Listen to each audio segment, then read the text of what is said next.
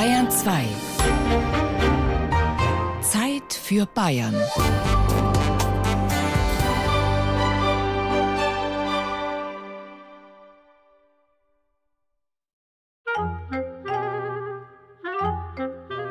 Zu den Gewürzhandel bin ich so dazu gekommen, dass ich mit 14 Jahren von der Schule rausgekommen bin.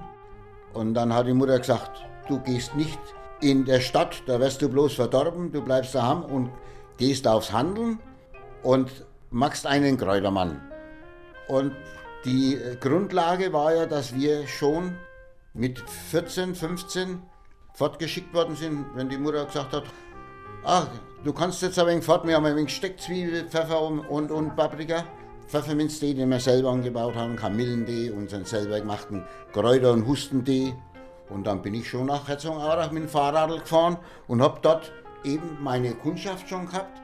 Heinrich Fuchs ist Mitte 70 und Seniorchef einer stattlichen Meerrettich-, Kräuter- und Gewürzhandlung in Röttenbach bei Erlangen. Der Betrieb verfügt über hochmoderne Produktionsanlagen und die Verwaltung erfolgt selbstverständlich per Computer. Angefangen hat Heinrich Fuchs jedoch recht archaisch, nämlich als Angehöriger einer Berufsgruppe, die es heute kaum noch gibt, die aber früher aus dem Alltagsleben gar nicht wegzudenken war.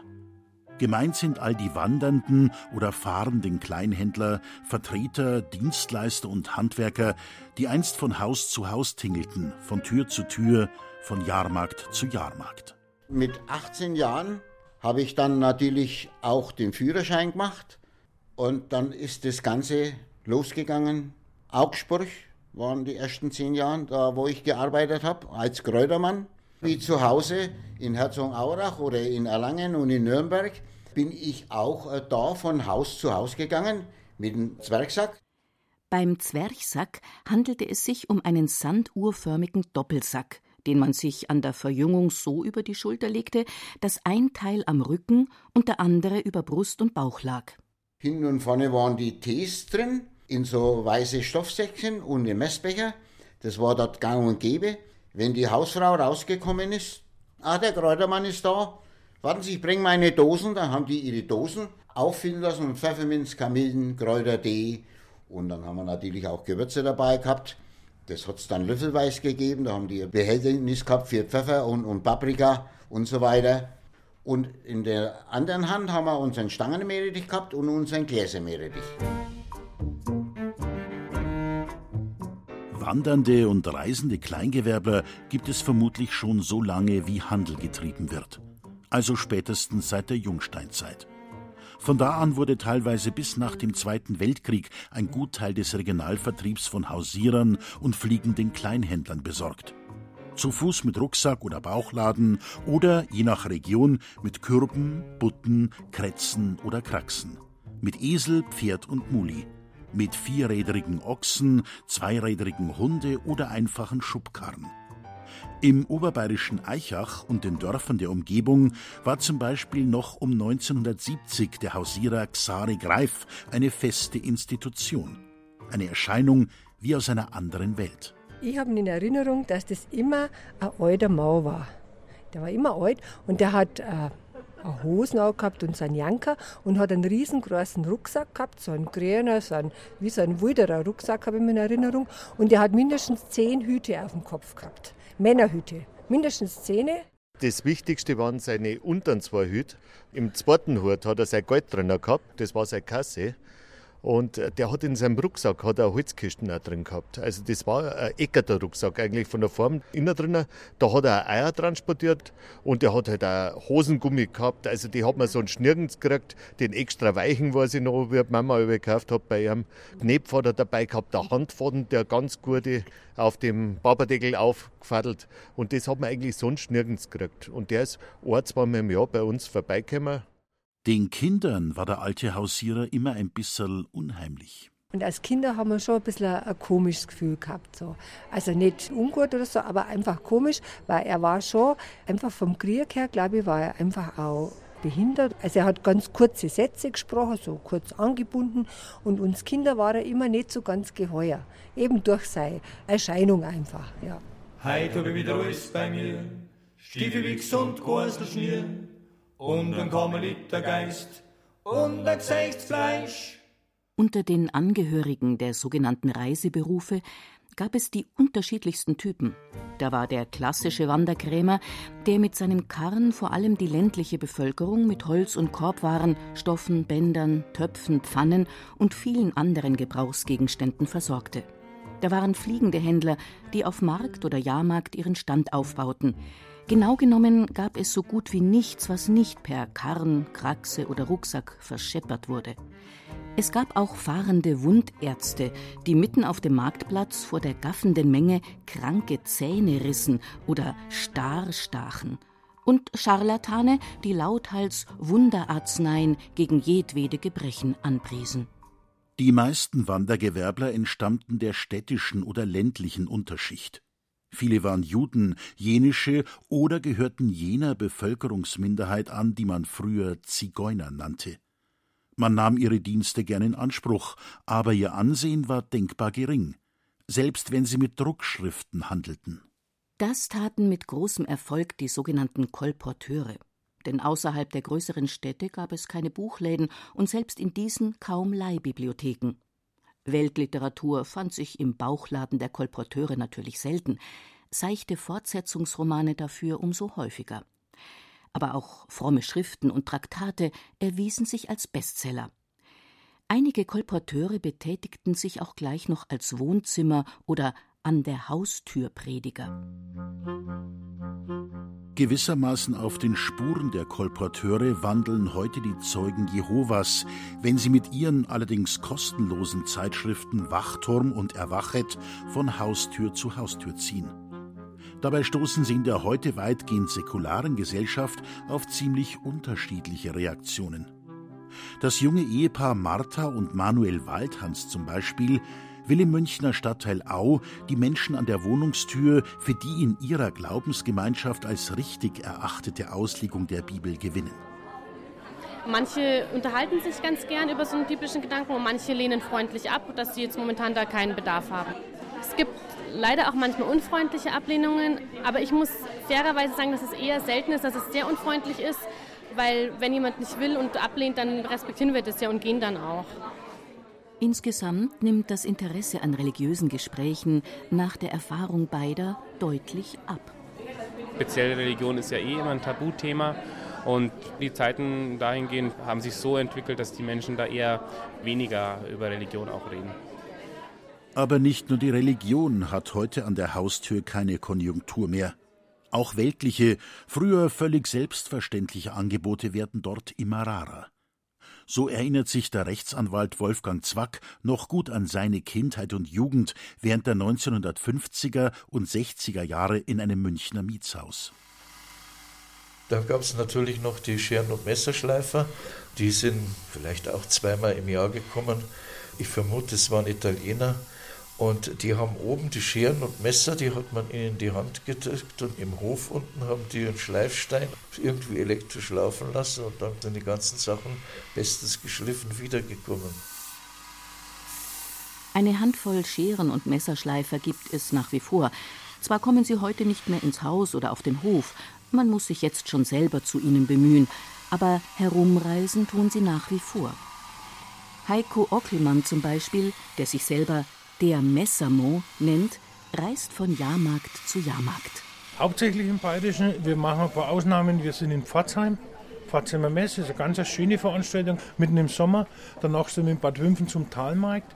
Ist der älteste Markt Deutschlands. Ansonsten sind wir noch in Ingolstadt, in München, in Fürth. Fürth, Michaeliskirchweih sind wir auch. Und dann halt in Bayreuth. Der Messermo kommt selber aus Bayreuth. Darum ist er dort auch gleich mehrmals im Jahr anzutreffen zu Lichtmess, zu Pfingsten, zu Martini oder natürlich auch auf dem Christkindlesmarkt. Teilweise kommen seine Kunden aus über 20 Kilometern Entfernung, um ihre Messer, Scheren und auch Werkzeuge wie Stechbeitel oder Kreissägenblätter zum Schärfen zu bringen. Falls nötig, führt Heiko Ockelmann auch kleine Reparaturen durch. Wenn nichts mehr zu retten ist, kann man bei ihm auch gleich Ersatz kaufen. Denn der Messamo übt seinen Beruf aus echter Leidenschaft aus, hat ihn von Grund auf gelernt und sich so noch mit über 20 einen echten Kindheitstraum erfüllt. Also das war so, da war ich als kleines Kind, das kennen alle, da kommen ja irgendwelche Messerschleifen in irgendwelche Städte, Dörfer, Ortschaften und so weiter. Und ich, der Mann heißt Heinrich Patt aus Ingolstadt, der ist heute schon gestorben und das war ein erfahrener Messerschleifer. Und der war in Mistelbach am Dorfplatz gestanden und dem habe ich stundenlang zugeschaut. Als meine Großmutter damals fragte, was willst du vom Beruf werden, habe ich gesagt, entweder zur Rumpel oder Messer- und Scherenschleife will ich werden. Geworden ist er dann aber erst einmal Einzelhandelskaufmann, bevor er doch noch nach Solingen ging, um sich zum Schneidwerkzeugmechaniker ausbilden zu lassen, wie ein gelernter Messer- und Scherenschleifer heute offiziell heißt. Und inzwischen reist er schon seit einem Vierteljahrhundert mit einem LKW und dem Anhänger, der als Verkaufsstand dient, als Messermo durch die Gegend. Bereut hat er es nie.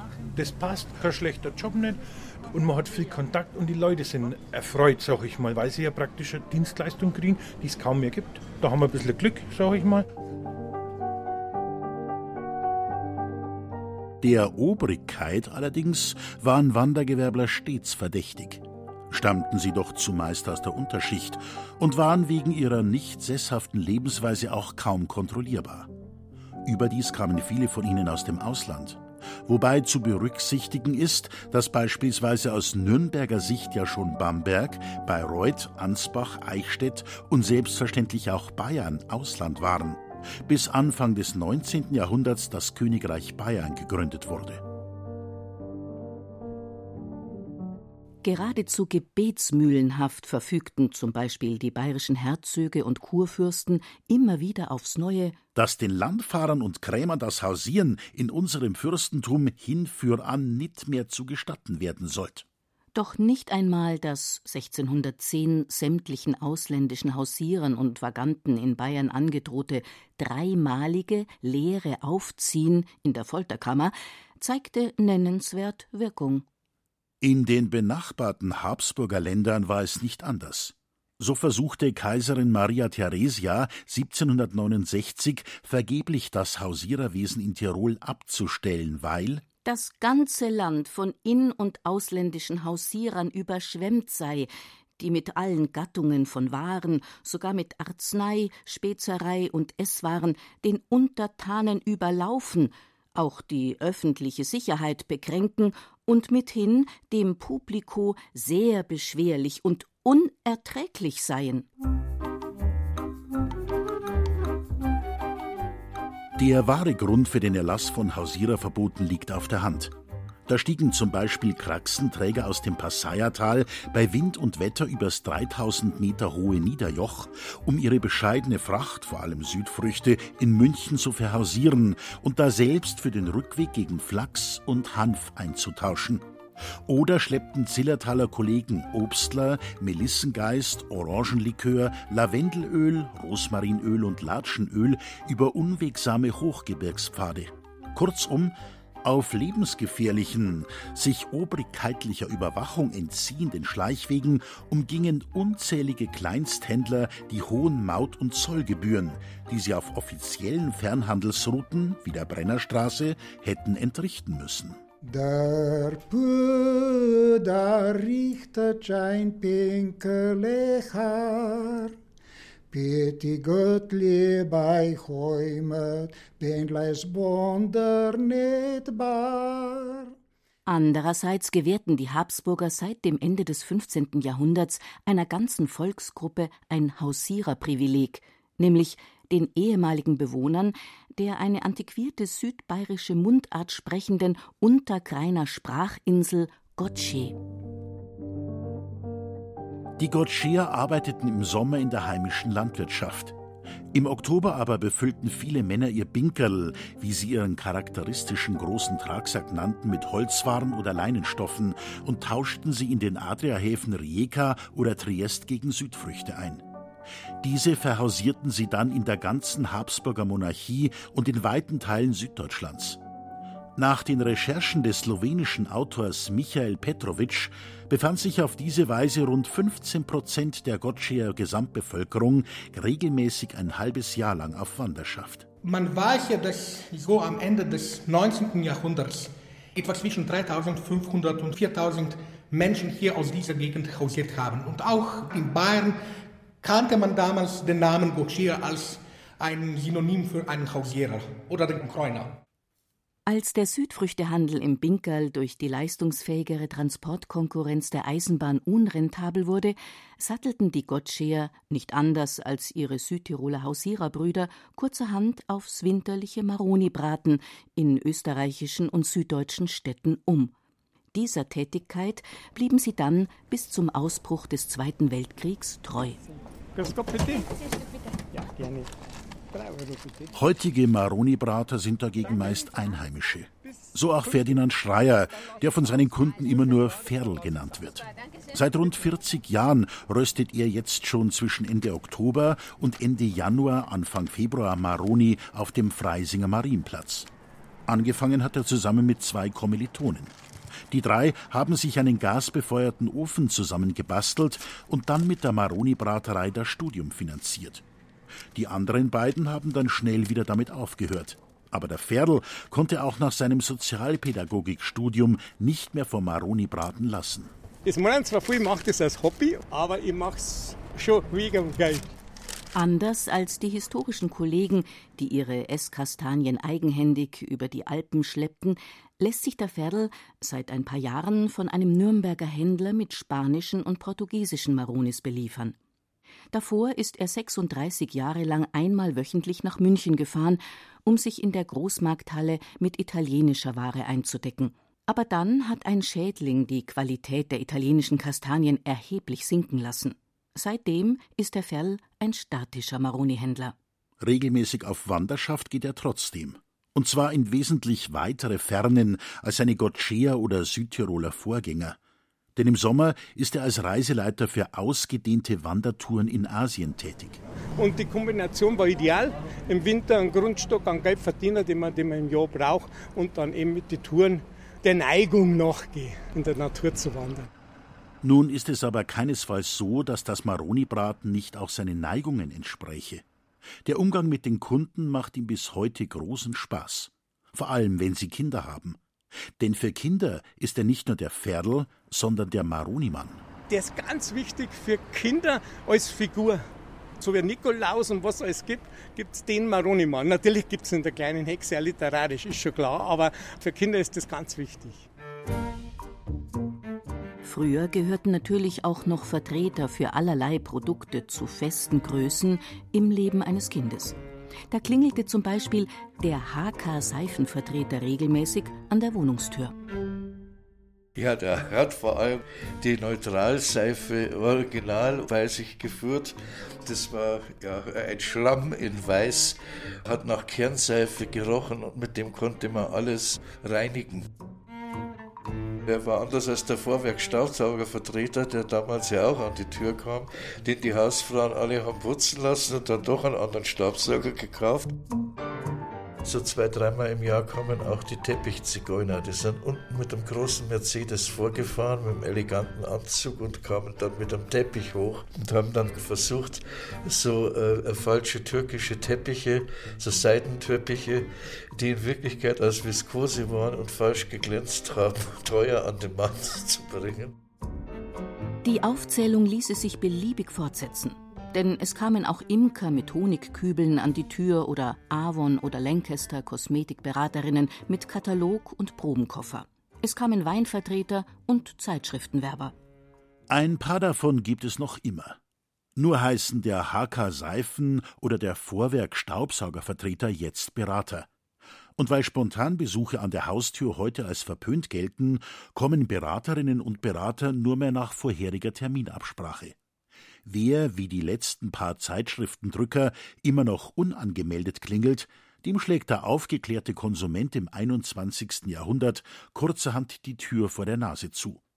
Und wer davor den sprichwörtlichen Fuß in die Tür stellt, der riskiert eine Anzeige wegen Hausfriedensbruchs.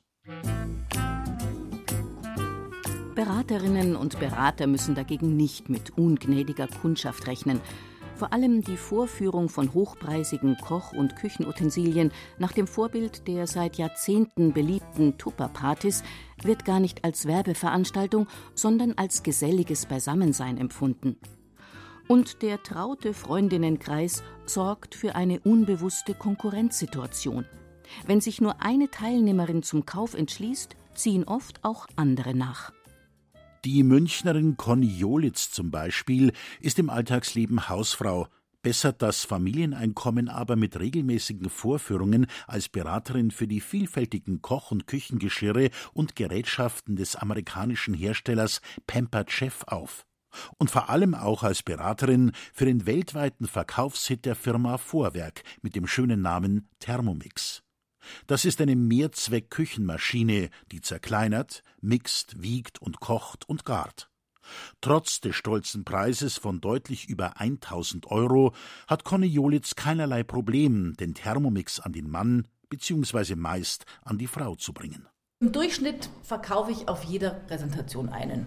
Es waren auch schon mal drei oder sowas, war auch schon mal keiner, aber so durchschnittlich ist es immer mindestens einer pro verkauftes Gerät kriege ich was und dann kriegt man noch vielleicht noch einen Bonus drauf, wenn man einfach mehrere in einem Monat verkauft und so läuft es. Es sei ihr gegönnt. Conny Jolitz ist leutselig und sympathisch und zieht sicher niemanden mit minderwertiger Ware über den Tisch.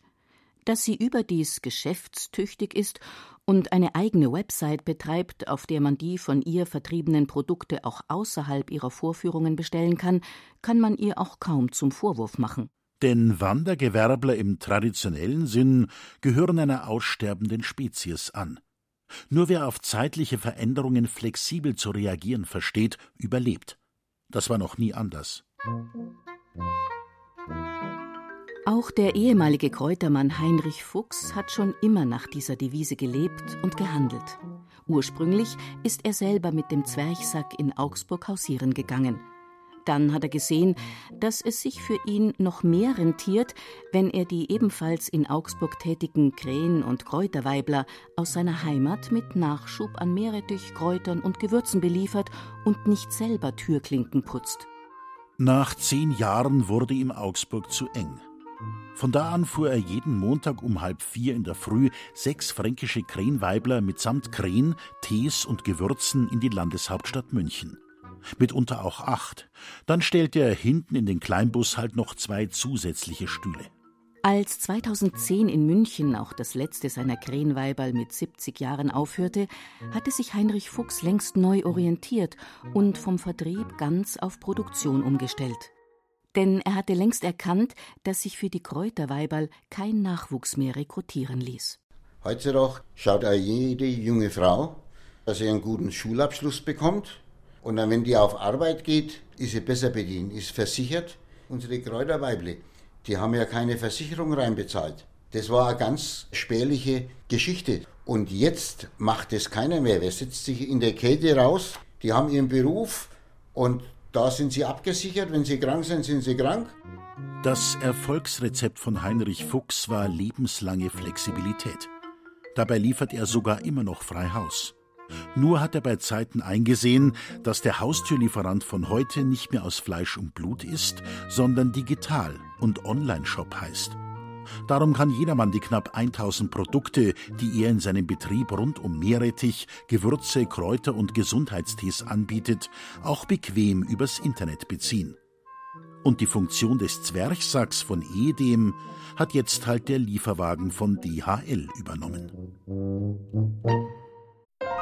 Wenn Ihnen dieser Podcast gefallen hat, dann gefällt Ihnen vielleicht auch Mythos Bayern, der Bayern 2 Podcast zur Landesausstellung 2018 mit Gerald Huber.